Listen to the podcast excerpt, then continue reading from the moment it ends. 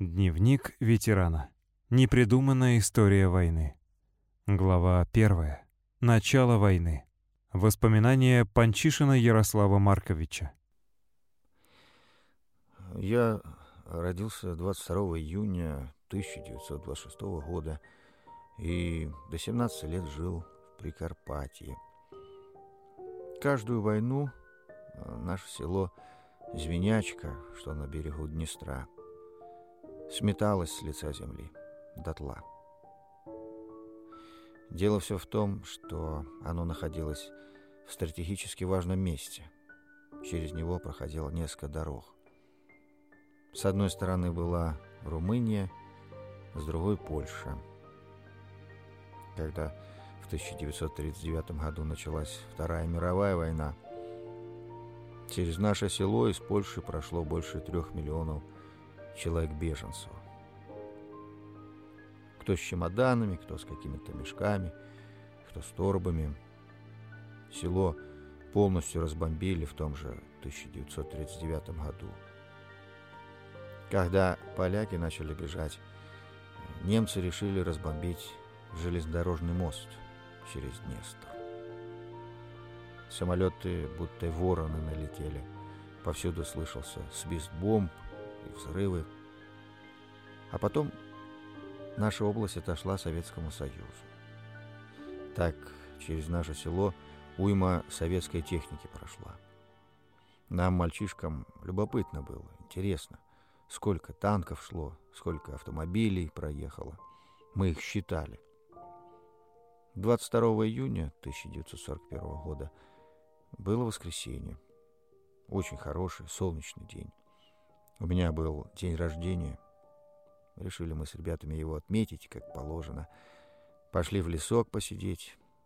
Время около десяти часов утра было. Только мы расстелили скатерть, как вдруг из кустов выползает двое пограничников в зеленых фуражках и наставляют на нас оружие. Приняли за шпионов.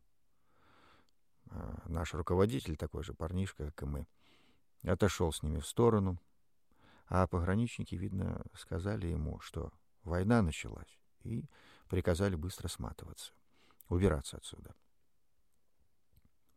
В тот же день немцы совершили налет на наше село. Самолеты летели так низко, что было видно их кресты. Скинули бомбы. А нас, пацанов, засыпало землей, побило камнями, осколками. Вот такое получил поздравление в день своего рождения. Больше мира в этой местности я не видел до 1943 года.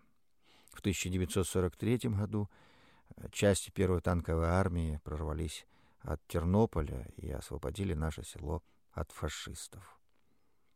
Нас в тот же день э, собрали в школе. Фельдшер Антонюк проверил у каждого ноги, зрение, спросил возраст. Нам дали два дня на сборы, приказали собрать котомку с сухим пайком и взять с собой белье, чтобы мы могли на улице переночевать. И все, пошли мы пешком в Черновцы. Пришли туда, нас завели в тюремное здание, э, где мы переночевали. Там было пусто, все заключенные разбежались. На другой день мы узнали, что надо опять возвращаться назад. Там нас будут ждать вагоны. Мы с моим другом Тарасом задумали уйти пораньше, чтобы завтра всех встретить на месте. И сбежали. Перелезли через забор, который был высотой больше четырех метров. Да еще э, поверху был посыпан острым битым стеклом и увит колючей проволокой.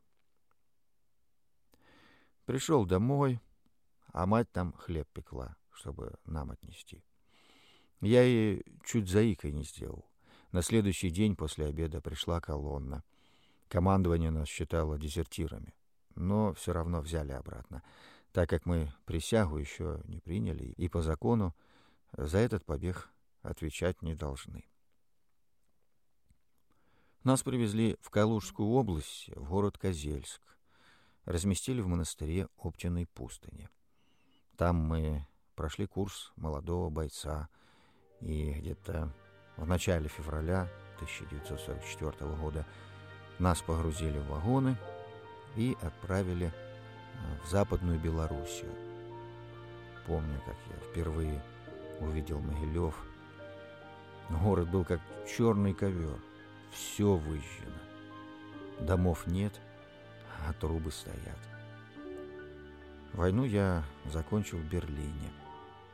Немцы в метро загнали зверей из зоопарка. Рычали львы и тигры. Нам приказали не стрелять. Мы сидели и бездельничали. По нам не стреляют, и мы не стреляем. А в это время уже был подписан акт о капитуляции.